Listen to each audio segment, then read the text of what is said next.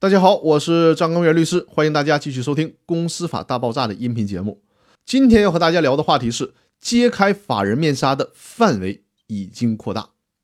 公司法第二十条规定了揭开公司面纱的制度。我在《公司法大爆炸》的第一季当中也专门和大家聊过这个问题，就是当股东滥用法人的独立地位的时候，滥用股东的有限责任来坑公司债权人的钱，那么这个股东对公司的债务就不再承担有限责任了。而是需要承担连带责任。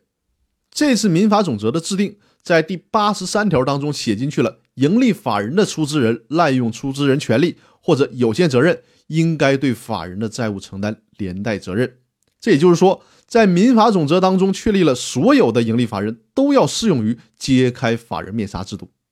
滥用股东的有限责任表现为很多的形式，比如说在公司当中，公司法当中规定。股东在涉及公司为他的担保事项进行表决的时候，应当回避。如果股东违反了这个规定，强行的参与表决，这就构成了滥用股东权利。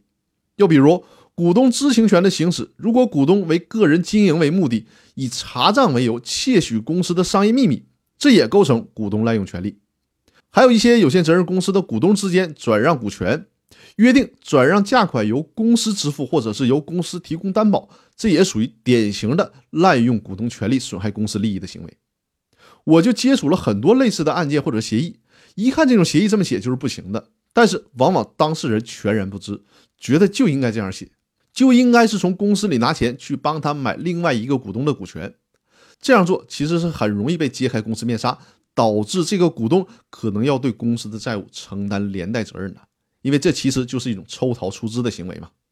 一旦能够认定出资人的行为属于滥用权利、损害公司利益，或者是其他出资人的利益，首先要做的就是提出依法认定相关的法律行为、决议行为无效，然后呢，要求由此给公司和其他股东造成损失的滥用权利的出资人应当承担赔偿责任。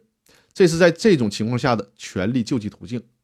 最后需要提示的是，之前只有公司法规定了揭开公司面纱制度，就是公司的股东有可能对公司债务承担连带责任。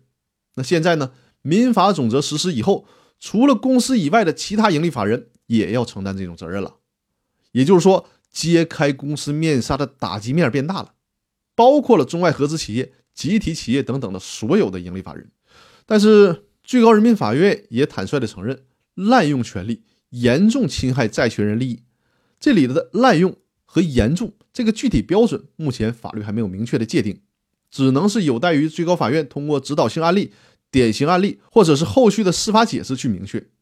目前阶段呢，只能交给各地的法官们去实践了。所以说，这反而会造成揭开法人面纱这个尺度不好界定，那投资人还得是小心为妙，尽量在财务上规范化。免得被扣上了滥用出资人有限责任的这个帽子，给自己带来风险和麻烦。